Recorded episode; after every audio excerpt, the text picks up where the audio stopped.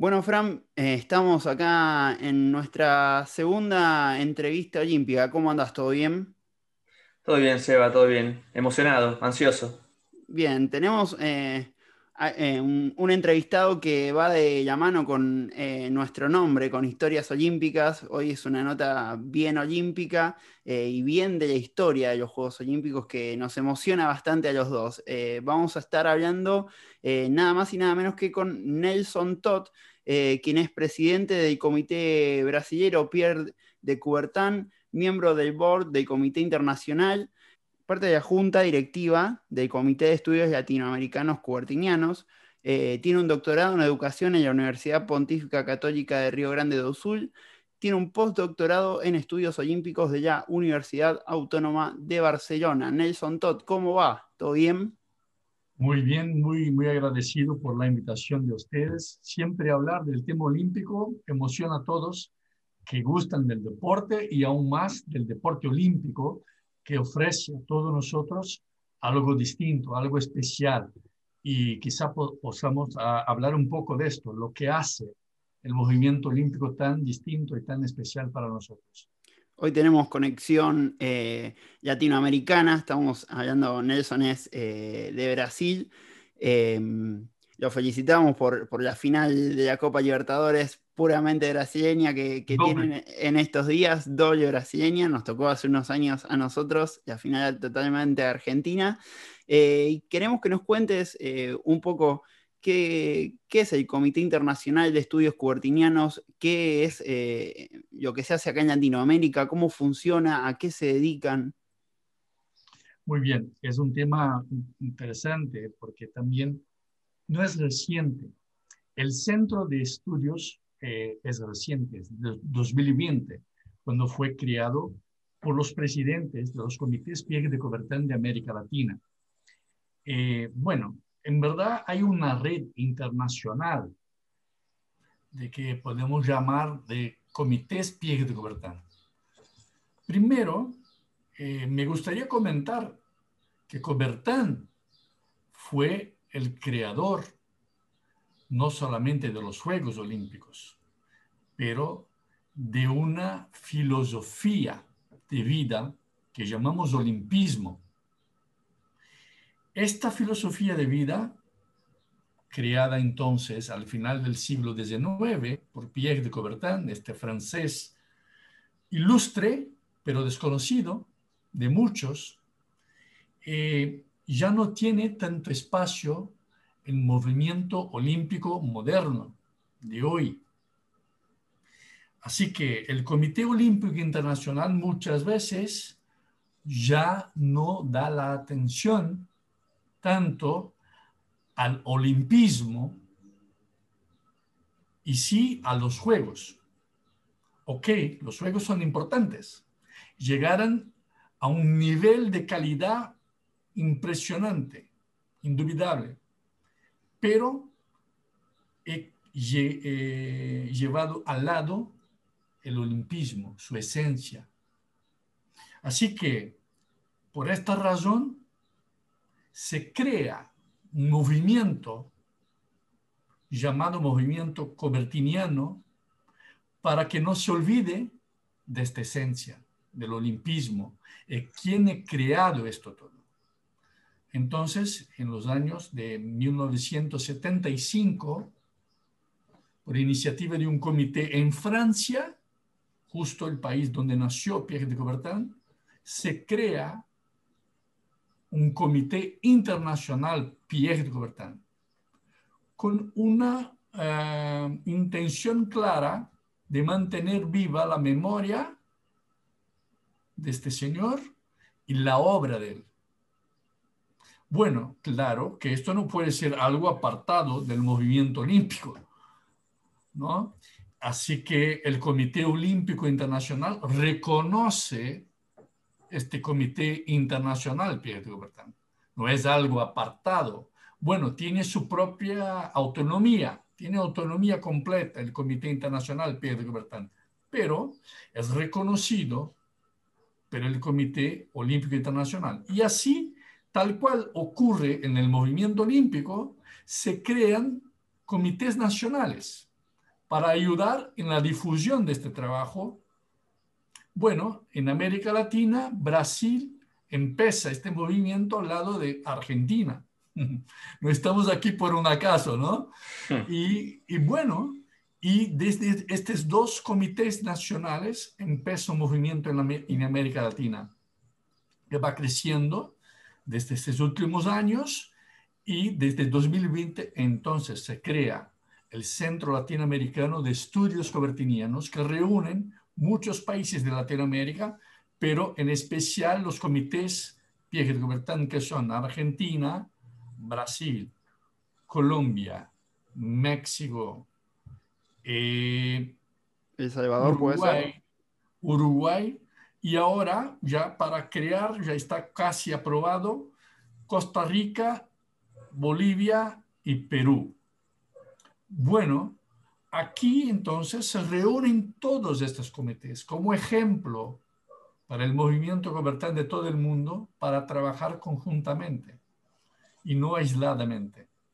Trabajamos conjuntos todos. Este año fue un año de muchas, muchas realizaciones conjuntas. Así que, para un primer momento, esto es el movimiento de Cobertán en el mundo y en Latinoamérica, para empezar la historia.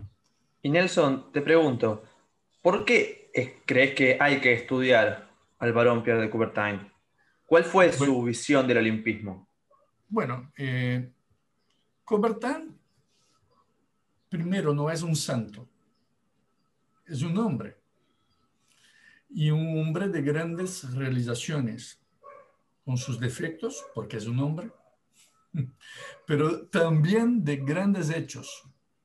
Por ejemplo, pueden imaginar, no el movimiento olímpico hoy, pero vamos a volver a la historia, a, los fines del siglo XIX donde ya tradicionalmente había mucha belicosidad en Europa. Ya habían muchas guerras que, ocurrían ahí y ya se apuntaba, Cobertán percibía un movimiento que podría llevar a una guerra mundial, tal cual pasó al principio del siglo XX. Y este movimiento, uno de los lados de él, estuvo fundamentado, envasado a través del interés de Coubertin de paz y entendimiento de los pueblos. Pero esto surge ¿dónde? Primero de la necesidad del momento, del contexto. Segundo, porque Coubertin, así como toda Europa, estaba a redescubrir el pasado griego. Empezaban las excavaciones, a encontrar sitios arqueológicos entonces en Grecia y de entre ellos surge Olimpia con sus historias de más de mil años. Está enterrado bajo tierra, ¿verdad? Nueve metros.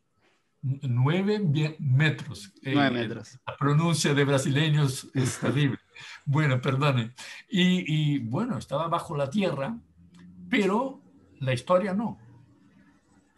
Y la historia de los juegos antiguos también nos enseña que fueron creados con sentido de paz. Porque como todos nosotros sabemos, los griegos les gustaban una batalla, ¿no? Entonces, como nos cuenta la historia, tres reyes griegos fueron al oráculo de Delfos preguntar a la pitonisa, la sacerdotisa, qué hacer para acabar en las guerras. La pitonisa dijo, celebren juegos en honor a Zeus. Ahí nacieron los Juegos Olímpicos en la antigua Grecia con el sentido de paz había una expresión eh, griega llamada ekekiria, que significa quitar la mano. Bueno, hay muchas interpretaciones para eso, pero una de ellas es sacar la mano de las armas, por ejemplo, ¿no? Y bueno, así que basado también en esta idea y con el contexto del momento de Europa, Coubertin dijo, bueno, eh, vamos a crear juegos para acercar a los jóvenes y llevar una idea de fraternidad, de entendimiento entre los pueblos. Ellos van a ser los embajadores de la paz a través del deporte. ¿Cómo hace, ¿cómo hace Cuerten para llegar eh, a la idea de querer reconstruir en cierto punto eh, los juegos eh, de la antigua Grecia? Bueno, Francisco preguntaba por qué Cobertán merece atención. Una de ellas, porque tenía una intención de paz y un momento muy difícil, muy difícil. Otro, otro motivo que ya va a ayudar a contestar tu pregunta, Seba, es que Cobertán también tenía ideas eh, como un educador.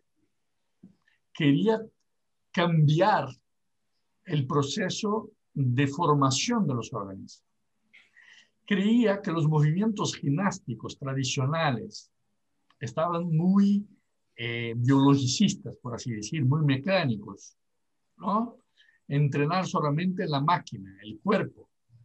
Cobertán pensaba que el deporte basado en el modelo griego y también inglés, ya moderno, ¿no? Eh, podrían servir como eh, impulso para una nueva generación, con el cuerpo entrenado, pero también con una mente inquieta, una mente saludable, siempre pensando en superar el mejor de sí mismo, y el deporte podría ser el ejemplo. Así que, bueno, ¿cómo hacer llegar esta idea a todos? ¿Cómo llevar la idea para todo el mundo? Es muy difícil, no había tele, no había internet, tampoco avión para volar. Bueno, vamos a hacer un evento con los mejores del mundo para que lleven la idea a cada canto del mundo. Reunimos ellos aquí en un momento y un sitio del mundo aquí generamos la atención de todos para nuestra idea. Esto fue el fantástico de Cobertán. Eh, utilizar esto como una propaganda, como llamar la atención de la gente para algo que era mucho más importante que el deporte en sí mismo, que era la idea de paz y la idea de formación integral del ser, ser humano había una expresión de Cobertán llamada, eh, primero, había una expresión de Juvenal, muy conocida de todos, incluso de ustedes, seguro, que es mensana incorpore sano. ¿no? Un, cuerpo sadío, sano y una mente también sana, ¿no? Pero Cobertán también veía esto como algo ultrapasado, muy mecánico, muy higienista, como decimos en el campo de la educación física. Así que llamó un amigo latinista para escribir una otra expresión que justo explica esto que comentaba del cuerpo, ¿no? Mens fervida incorpore lacertoso. O sea, eh, una mente hervida, una mente eh, siempre pensando en eh, evolucionar, en crecer, en saber, en conocer, en tener valores, un cuerpo no sano, entrenado, que es distinto. Mm. Jóvenes tienen el cuerpo sano, pero muchas veces son sedentarios. Sano porque son jóvenes, no porque tienen el cuerpo entrenado. o sea, Cobertán decía, cuerpo entrenado, mente fervida, hervida. Podríamos eh, decir en cierto punto que eh, eh, la idea final de Cuartén no, no estaba en sí en crear juegos para competir en sí, sino que para mejorar todo esto que nos estás contando en cuanto a educación, eh, mejor, mejoras en la salud o, lo que fuese en todo, todo ese sentido, ¿no? De acuerdo, porque los juegos son muy importantes, es parte de la idea de Cobertán. Los juegos son un medio para ayudar a llegar a algo muy mayor, que es el olimpismo para todos. no para atletas de élite, de élite. La pronuncia es un poco distinta para el portugués, creo que es élite, ¿no? Élite, así es. Élite. Bueno. Así que eh, eh, los Juegos hoy ganaron mucho más atención que el olimpismo. O sea, esto está contrario a Cobertán. Cobertán pensaba en el olimpismo. Los Juegos medio, no fin. ¿Y qué es el olimpismo? El olimpismo es esta filosofía de vida. Bueno, filosofía de vida basada en qué? Basada en esta idea de una humanidad fraterna, pacífica, desarrollada en buenos valores, con la idea de la búsqueda, por lo que los griegos llamaban de una arete, la búsqueda por valores, la búsqueda del mejor que puedas siempre en todo lo que haces. Bueno, el olimpismo quiere incentivar y provocar en las personas estos, estos todos eh, detalles que estaban, como ya comentado, tanto en la Grecia antigua como parte también del deporte moderno, en especial de, de, Inglaterra. O sea que con la inclusión de deportes como el breakdance, que atrae a la juventud y los mantiene en movimiento, Coubertin estaría de acuerdo. Bueno, es una pregunta difícil, ¿no? Porque cómo está ya eh, en otro tiempo, pero Coubertin también fue revolucionario. Coubertin también fue innovador. Coubertin también buscó cosas nuevas. Incluso él mismo ha creado un deporte, que fue el pentatlón, que existía una, un formato en la Grecia antigua, también llamado pentatlón, pero que fue cambiado por Coubertin y adaptado a la era moderna. O sea, no veo ninguna dificultad de pensar que Coubertin no podría aceptar deportes nuevos eh, que, tenía, que, que, tienen alcance para los jóvenes.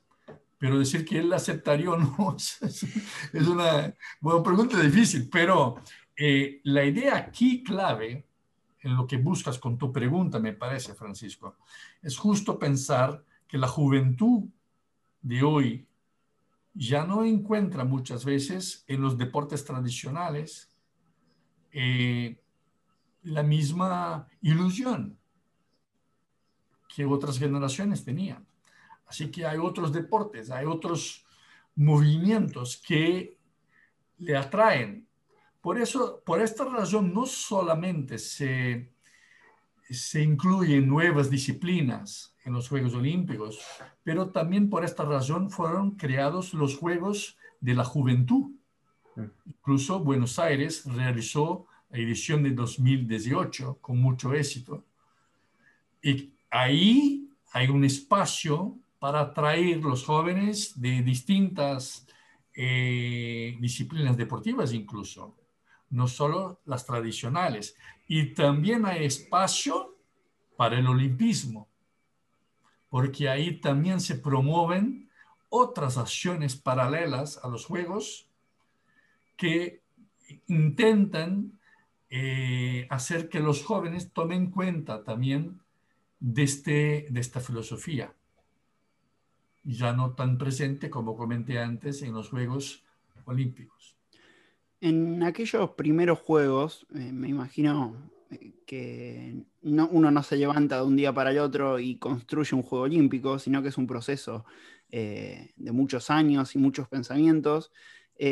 ¿Cómo se llega realmente a Atenas 1896, los primeros juegos? ¿Se llega con seguridades, se llega con certezas o se llega con inseguridades de lo que va a ser el Comité Olímpico y el movimiento olímpico en sí? Bueno, eh, esto todo está muy bien registrado, todo escrito, incluso con la propia mano de Cobertán.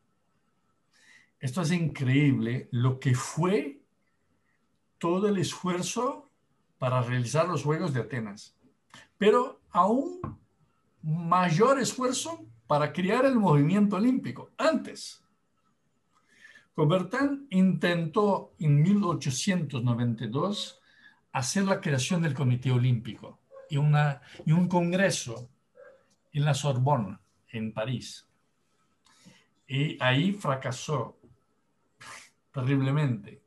Reían de su propuesta, porque piense bien, realizar Juegos Mundiales en aquella época, con sentimiento de paz, de educación, la gente pensaba, ¿qué, qué es? ¿No? ¿Qué, ¿Qué, piensa? ¿No? Pero Cobertán eh, era alguien muy, muy capaz, incluso un gran político. Lo que hizo, buscó otros liderazgos, otros liderazgos, incluso el movimiento de paz que ya era muy fuerte en, en Europa. Y volvió dos años después con un nuevo congreso en la misma Universidad de Sorbona a proponer la idea. Y ahí tenía un apoyo de referentes. O sea, ya no estaba solo. Esta fue la gran jugada política de Coubertin para tener el éxito. Y tuvo. La idea fue aprobada por todos que estaban en el Congreso. Bueno, esta es la primera parte. Ahí se inaugura el Comité Olímpico y se decide que la primera edición va a ser en Atenas. Pero fíjense, Coubertin no fue el primero presidente. Fue un griego, Dimitrios Mikelas, ¿Por qué? Por dos motivos. Uno, Coubertin veía que el presidente muchas veces tenía una posición eh, mucho más política, de creación. Entonces se puso como secretario para estar libre, para, para trabajar y no solamente representar. Y ahí empezaron los problemas con los griegos. Porque los griegos, eh, claro, eh, le, gustó, le gustaron la idea, todo, pero tuvo problemas con el rey, con el hijo del rey, eh, con un ministro que había en Grecia, mucho trabajo, y, casi no permitieron la participación de Coubertin en los Juegos. Estaba apartado, casi que nadie vio que estaba Coubertin. O sea, no querían dejar que un no griego tuviera el reconocimiento por la recreación de los Juegos Olímpicos. Este fue el primero gran problema. El segundo es que después de esta edición los griegos querían decir, no, no vamos a hacer que los Juegos sean mundiales en el sentido de cambiar de sitio. Quedará aquí en Grecia siempre, a cada cuatro años, en Atenas. Y Coubertin dijo no. Y ahí empezó una pelea fuerte. Sobre eso vamos a volver un, poquito ahora, pero me quiero meter capaz en uno de los terrenos más eh, eh, que ponen en duda, o quizás que más crítica se hace en la actualidad. Obviamente no estamos en 1896, que, que es el amateurismo eh, y que solamente puedan participar eh, los deportistas que no ganaban dinero. Eh, ¿Cómo se explica esto desde el punto de vista de, de Coubertin? y capaz, si hay o no algún arrepentimiento de haber llegado a esta decisión. Coubertin no que se ha, se ha arrepentido. Llegó un punto que dijo, bueno, si es así, vamos caminando eh, adelante en el sentido que en algunas asambleas realizadas por el Comité Olímpico, este tema tomaba mucho tiempo y no era algo eh, productivo. ¿Por qué? Porque en la, la, idea de Coubertin con el amateurismo era muy, era muy, muy fácil de comprender. Bueno, la, la origen de la palabra amateurismo es cuando lo haces por amor. Es como casi decir hoy el voluntario. Bueno, si lo haces por amor, puedes acercarte, acercarte más fácilmente de los valores que están ahí por detrás de esto. Si lo haces por dinero, no estás preocupado con los valores, estás preocupado con el resultado. de la competición. Esta es la idea esencial. Entonces, en aquel, en aquel tiempo, algunas cosas también se exageraron porque habían profesionales, trabajadores humildes que trabajaban por dinero para sobrevivir, porque el, deporte no era profesional como hoy, que se puede vivir del deporte. En aquella época no. Así que necesitaban trabajar para ganar dinero, para sobrevivir. Pero esto no, no era decir que no tenían amor por lo que hacían. Así que en algunos casos fue, fue tal, tal vez una injusticia, ¿no? Pero habían otros factores de interés también había una aristocracia que dominaba el movimiento olímpico en aquel momento. Gente más abastada, que tenía dinero, que, también querían su espacio y que también tenían poder. Así que hay, que hay que cuidar mucho cuando evaluamos estas cosas. Hay que, hay que acordarse del contexto de la época. Para los días de hoy no se puede imaginar juegos con esta estatura con amadores. ¿Por qué? Porque los juegos son profesionales, total. El dinero está por detrás de todo.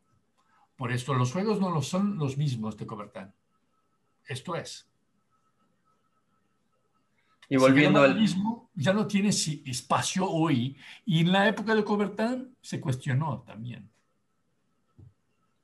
Y volviendo bueno, al tema de los juegos y las sedes, ¿cómo fue ese tira y afloja con Atenas y el papel, cuál fue el papel, el rol de Coubertin para llevarlos a cada sede, a cada ciudad del mundo. Bueno, Coubertin, eh, como comenté, se probó un gran político. Y así que se mantuvo fuerte en su decisión, tal cual los griegos. Tanto que los griegos van a quebrar, romper con el ritmo de los juegos. Esto es algo decisivo que aprendemos con los griegos antiguos, el ritmo. Cuatro años, una olimpiada. Porque esto es un problema que mucha gente se equivoca. La palabra olimpiada, el periodo de cuatro años, ¿no? ¿Dónde ocurren los Juegos Olímpicos? Bueno, esto es algo aparte. Pero como comentaba, eh, los griegos van a romper con esto porque realizan Juegos Olímpicos en 1906. Los, juegos, los llamados Juegos Intercalados, ¿no? Sí, dos años después de San Luis. Bueno, tanto que por algún tiempo no se reconocieron estos Juegos de 1906 y hoy no cuentan como Olimpiada, porque la Olimpiada es el periodo mm. del tiempo pero se puede decir que son juegos de un periodo de Olimpiada, tal cual hay juegos de, invierno hoy. O sea, sin problemas. Pero no se cuenta con ediciones de juegos de verano. ¿Y deberíamos contarlos? como, como juegos, como medallas, por ejemplo, en el medallero debería influir, eh, más allá que el COI no tiene no un medallero oficial, pero nosotros a la hora de sacar estadísticas, por ejemplo, ¿tenemos que eh, poner las medallas de Atenas 1906 o, no? bueno, mi opinión no es, no es, eh, es una opinión, ¿no? bien, los Juegos no fueron organizados por el COI Es la respuesta. por los griegos. Esta es la respuesta. Es distinto de explicar que fue fuera de época, porque también Tokio va a ser este año. Pues no es esta la razón. Podría ser una de ellas, pero la principal es que no fueran organizados por el COI. Bueno, eh, me hablabas de, que Coubertin era un político más allá eh, de su papel de creador de los juegos, que, se tuvo que convertir en político en cierto punto para eh, llegar a, lo que son los Juegos Olímpicos que conocemos eh, hoy.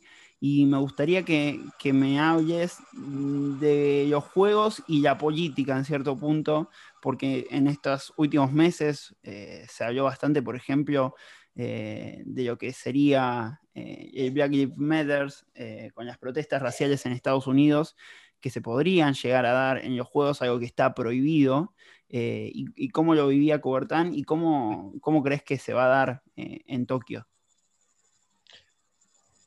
Bueno, el artículo 51 de la Carta Olímpica ¿no? habla de esto, de las manifestaciones políticas y no políticas. Eh, ¿Por qué se crió este artículo?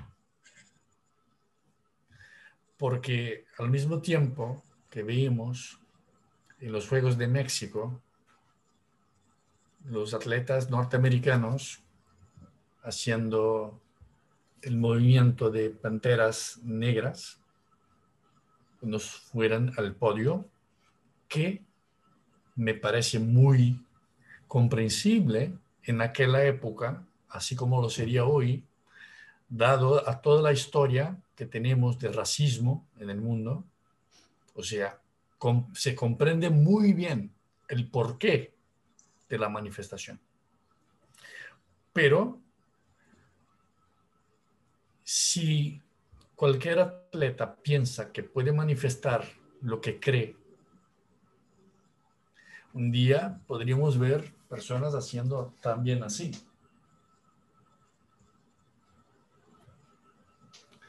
Bueno, ¿cuál es la diferencia? Bueno, la diferencia es que para el censo común esto no está adecuado. Pero los, ¿y los racistas qué pensarían de esto? No son pocos. Entonces, esto crearía muchas dificultades, porque el movimiento olímpico quiere promover un sentimiento de entendimiento, de no violencia, de paz. Bueno, promoviendo esto, promovemos también el no al racismo. Entonces, la idea es concentrarse, desde mi punto de vista, en, el olimpismo, en promover los valores positivos. Y por consecuencia, esto es una manifestación contra estas cosas horribles que todavía existen en los siglos XXI. Pero hay otros momentos que los atletas podrían hacer sus manifestaciones, pero tal vez no en el podio, porque el podio es el momento máximo de la representatividad de la excelencia humana. Ahí debería estar solamente el olimpismo. Bueno, después que de sí bajé del podio, voy a dar entrevistas para todo el mundo, porque subí el podio. Ahí voy a hablar también de ser no al racismo. Voy a hablarle de lo que quiera, porque ahí estoy representando a mí mismo. Pero en el podio representas la excelencia humana. Es algo simbólico. El problema es el podio, en mi opinión. Pero vamos a ver otros ejemplos, si me permiten. 2004, Atenas promovió una, un relevo de la antorcha histórico. Por la primera vez, el relevo fue a todos los continentes. Por la primera vez. Bueno, cuatro años después, Beijing, la última vez. ¿Por qué? Porque cuando vieron que iba a todo el mundo, empezaron también protestas. Por ejemplo, el Tibet. En Brasil, bueno, ya no fue más por todo el mundo, pero en Brasil yo fui un relevista, yo llevé la antorcha. Y junto conmigo iba un guardián, una policía increíble. Creo que había más policías que gente de invitada por mí. ¿Por qué? porque querían jugar agua, querían apagar la antorcha, porque tienen derecho de manifestación. Así que ahí, ¿dónde está el límite? ¿Dónde es, esto puede, esto no puede? Una de, las manifestaciones políticas más importantes y más tristes de la historia del olimpismo se dio en, en Múnich 72. ¿Qué representó eso eh, para lo que fue el olimpismo? Yo, yo, yo escuché algo increíble en Alemania. Yo fui en el Museo del Deporte que hay en Colonia, en la ciudad de Colonia, en Alemania, donde hay una área específica de los Juegos de Múnich. Y claro, yo estaba acompañado del director del museo, un alemán. Y él me contaba, ahí en este sitio, que eran como si fueran la arquibancada, no sé cómo llaman, en, ¿dónde se sentan las personas, no? En bancos. Sí, ahí era una reproducción de esto, de un nicho. Y él me contaba, Nelson, mira, que después de todo lo que pasó en 36 con los Juegos de Alemania, tuvimos la oportunidad de cambiar eh, la percepción mundial respecto a Alemania con los Juegos de Múnich. Así que se creó una gran expectativa. Bueno, hicimos el mejor que pudimos para ofrecer grandes juegos y que la gente pudiera olvidar este pasado terrible nuestro. Y llegan los terroristas. eh, bueno, justo atacando también israelíes. ¿No? Y bueno, eso hubo toda una, una carga también importante. Y, bueno, Alemania otra vez está metida en un gran problema. Y esto fue, cuando escuché esto de ello, porque una cosa es nuestra percepción desde, desde fuera, desde lejos, y otra cosa es la percepción del alemán, así como del, del palestino, del israelí. Siempre cuando escuchamos de alguien que vive uno de los lados de la historia va a cambiar siempre.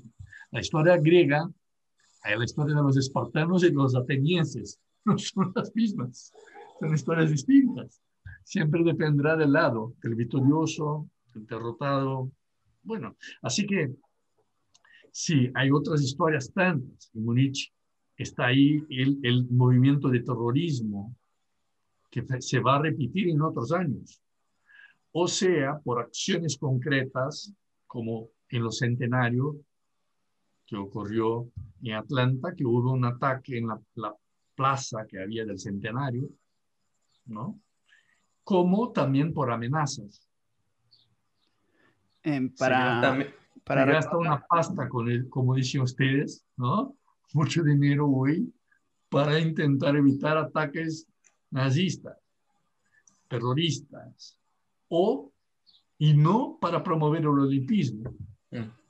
Fran, ahí te dejo, pero em, para recordar, porque no dijimos, en Múnich 72 un ataque del grupo Septiembre Negro eh, contra los deportistas eh, de Israel que estaban en la Villa Olímpica, eh, que terminó con el asesinato de todos los deportistas israelitas que no pudieron escapar y con gran parte de los terroristas excepto tres, eh, dos que luego fueron asesinados por, por la agencia de espías eh, de, Israel y uno que sobrevivió eh, y está en, un documental que se llama Un día en septiembre y es muy interesante para verlo. Fran. Cualquier cosa lo pueden ver en Historias Olímpicas. Subimos varias cosas sobre el tema. Tenemos la reseña en nuestra página.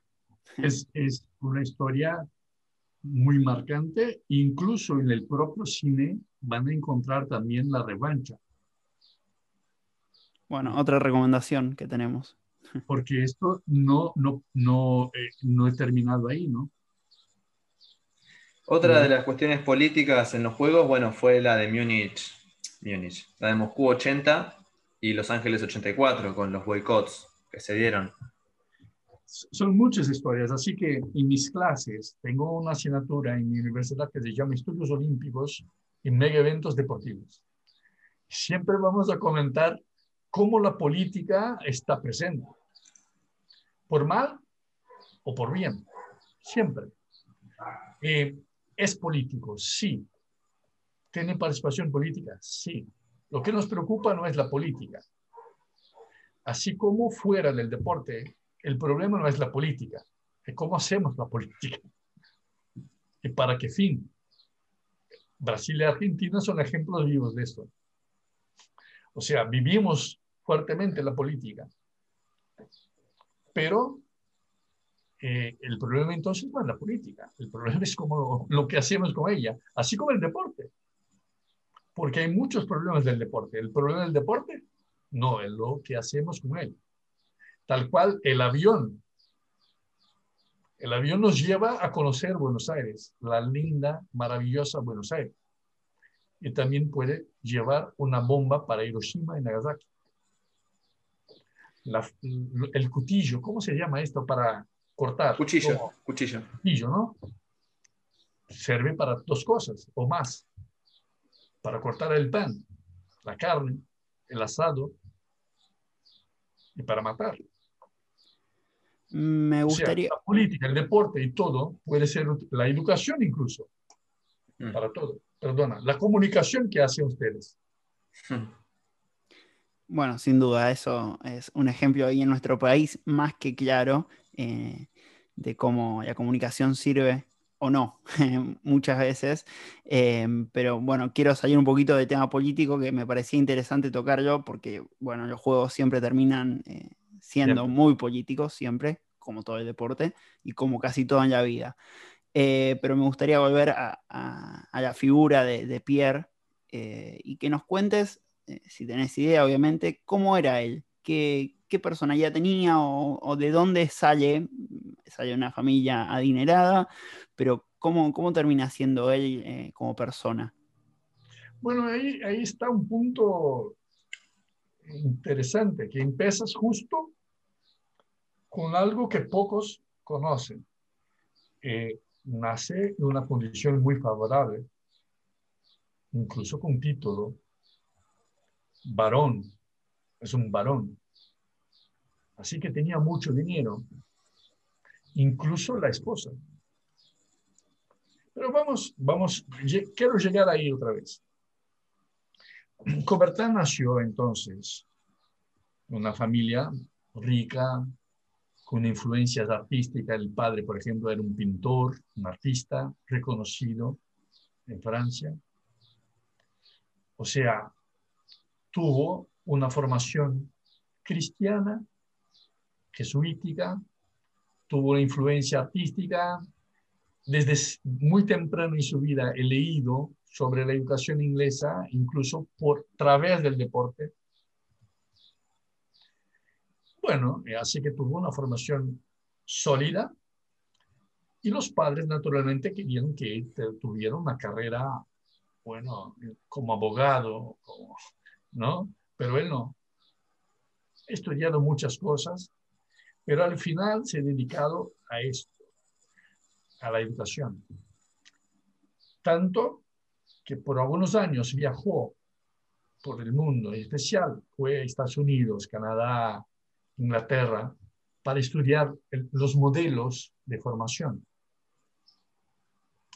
Entonces, creó su propio modelo para proponer a Francia. No tuvo éxito. Pero la esencia de su idea de formación a través del deporte ha generado la idea de creación del, del olimpismo y de los Juegos Olímpicos. Pero en este momento que empieza a crear este movimiento olímpico, hace algo que poca gente comprende. Ustedes que ahí están metidos en la comunicación, ¿saben cuál es el evento con mayor audiencia televisiva de la historia? Y en, mi cabeza están entre los juegos, Olímpicos, Mundiales, em, Super Bowl. Super Bowl no es, el Super Bowl. Bueno. Y se, me, se, me, escapa uno más que, que, capaz tiene que ver con los juegos, eh, que son las ceremonias. Bueno, ahí, ahí que llegamos, porque en verdad los Juegos Olímpicos como un evento total, claro, son muchos eventos. Bueno, pero hay un evento de los Juegos que tiene la mayor audiencia. No es la final de los 100 metros, no es la maratón, no es Brasil y Argentina en el fútbol, no. Es la apertura de los Juegos. ¿Por qué? ¿Por qué? Porque llega un punto que es cansativo incluso por la, la entrada a las naciones. Es, es largo. Esta parte me cansa, esta parte. Pero hay otras partes. Cuando se enciende la antorcha. Por ejemplo. ¿Pero por qué? Porque en verdad ahí, de alguna manera, el mundo está renovando el sentimiento de una posibilidad de entendimiento y paz. Porque esto es lo, lo que pasa, el fuego. Bueno, y por eso quiero volver a Cobertán.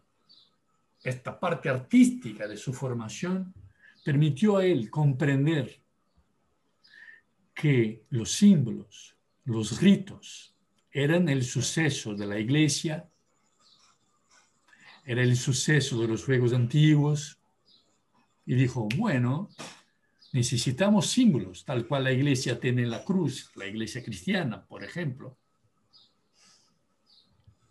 Creamos los anillos. Es el logotipo más reconocido en el mundo son los anillos. ¿Quién los diseñó? Cobertán, porque era un artista.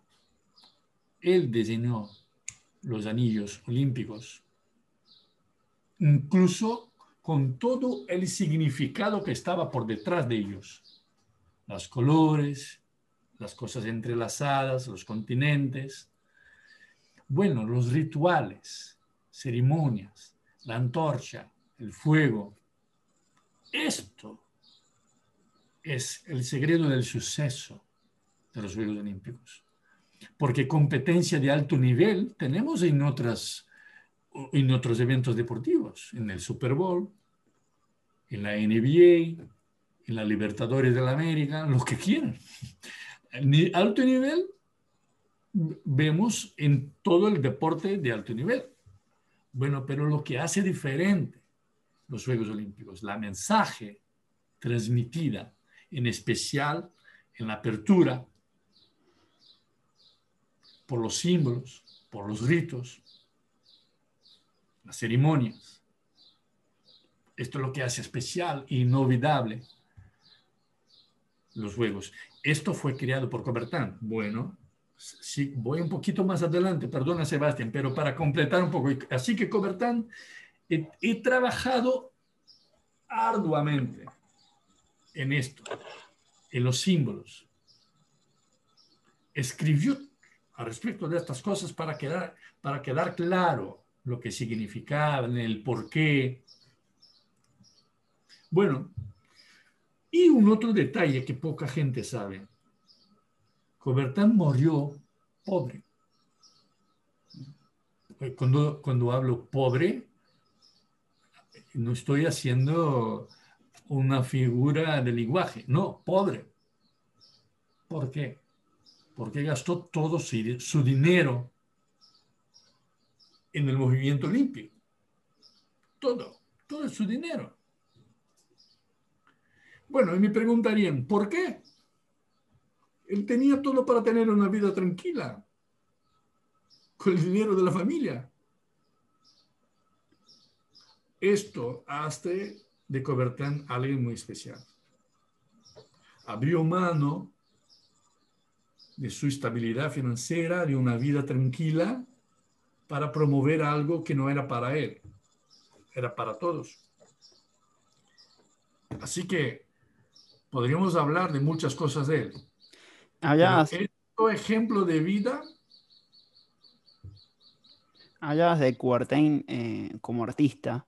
eh, y es algo muy particular que tienen los juegos más antiguos de los, de los juegos modernos los juegos más, más viejos, digamos, de, de 1900 en adelante, si no me equivoco, un poquito más adelante, que hay eh, m- muchas veces que, que hay de- deportes de arte o de literatura, que de hecho Coubertin eh, escribe su poema Oda al deporte y termina ganando eh, aquel concurso. Eh, ¿Por qué decide meter e- este tipo de competencia en los juegos? Bueno, primero una curiosidad. Él, él se inscribió para esta competencia con el nombre de dos calles de Alemania que se cruzaban. El nombre de dos calles y puso como un seudónimo, ¿no?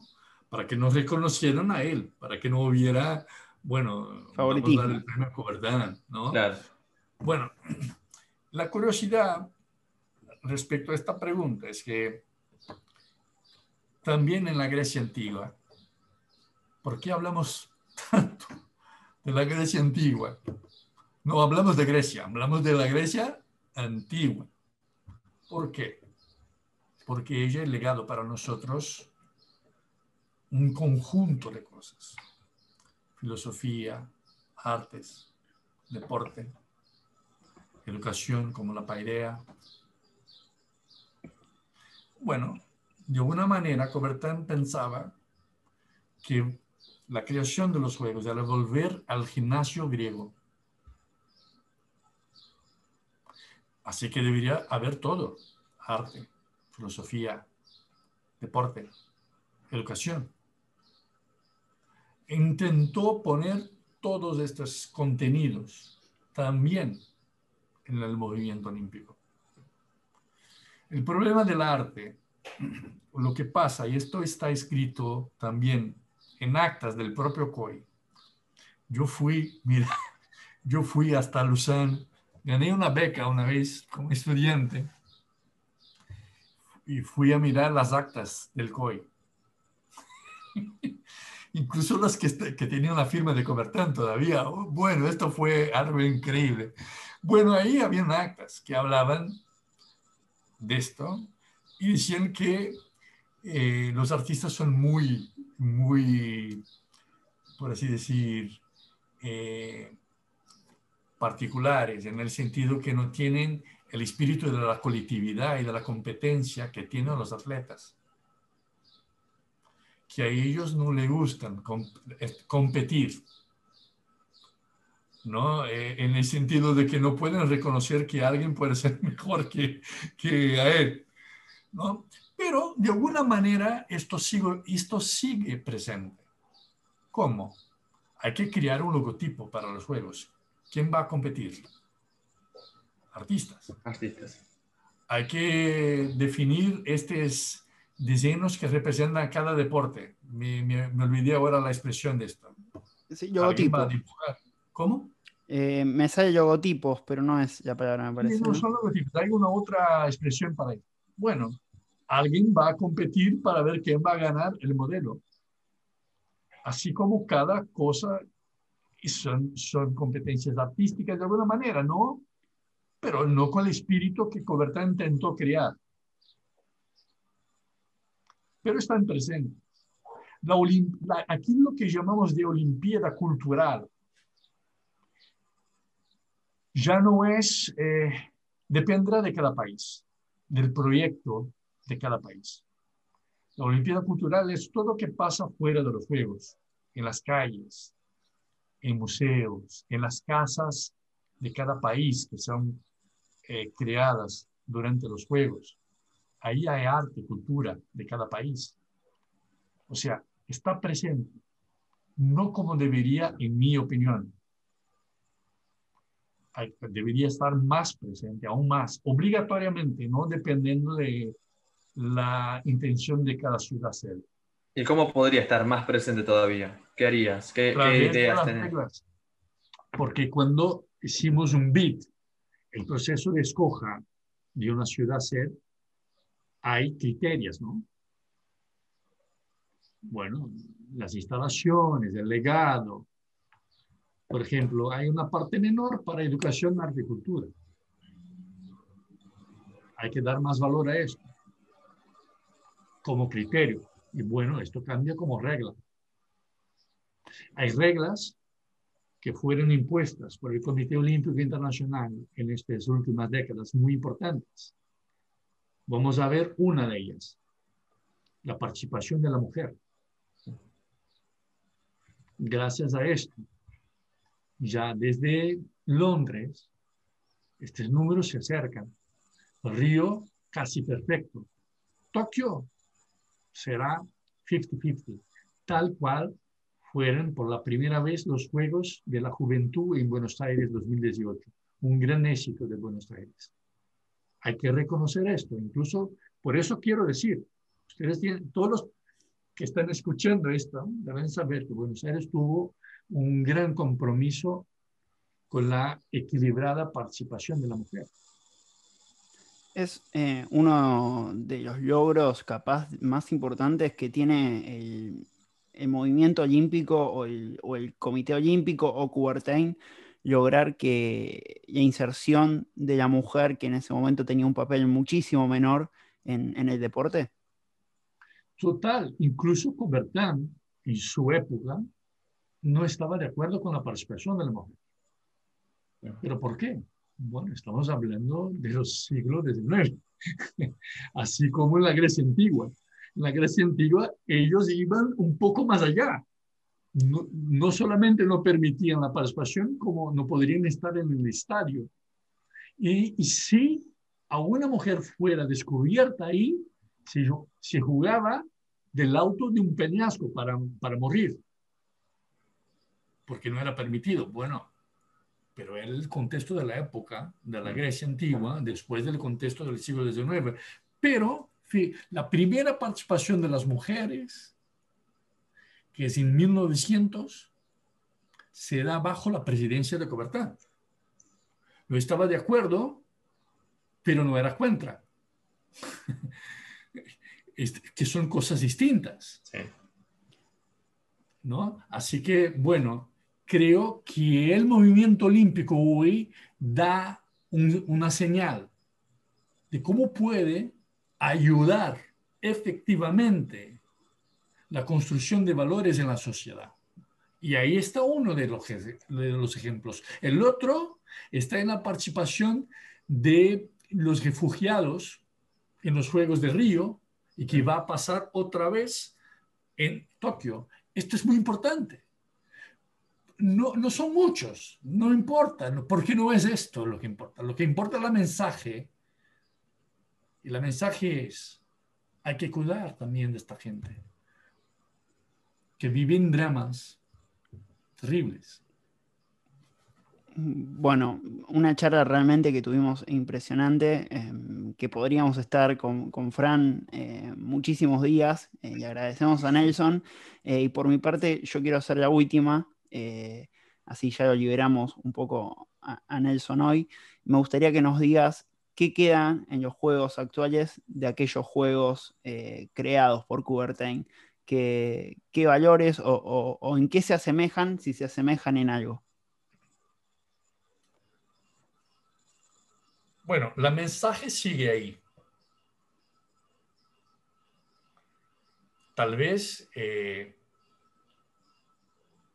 la mensaje, la mensaje no tiene la atención que buscaba Cobertán. Pero también en su época no tenía. Porque si tuviera, ¿por qué ponerla?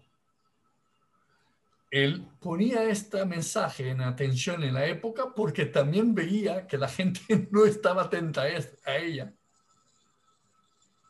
Esto no ha cambiado, porque la esencia del ser humano no cambia.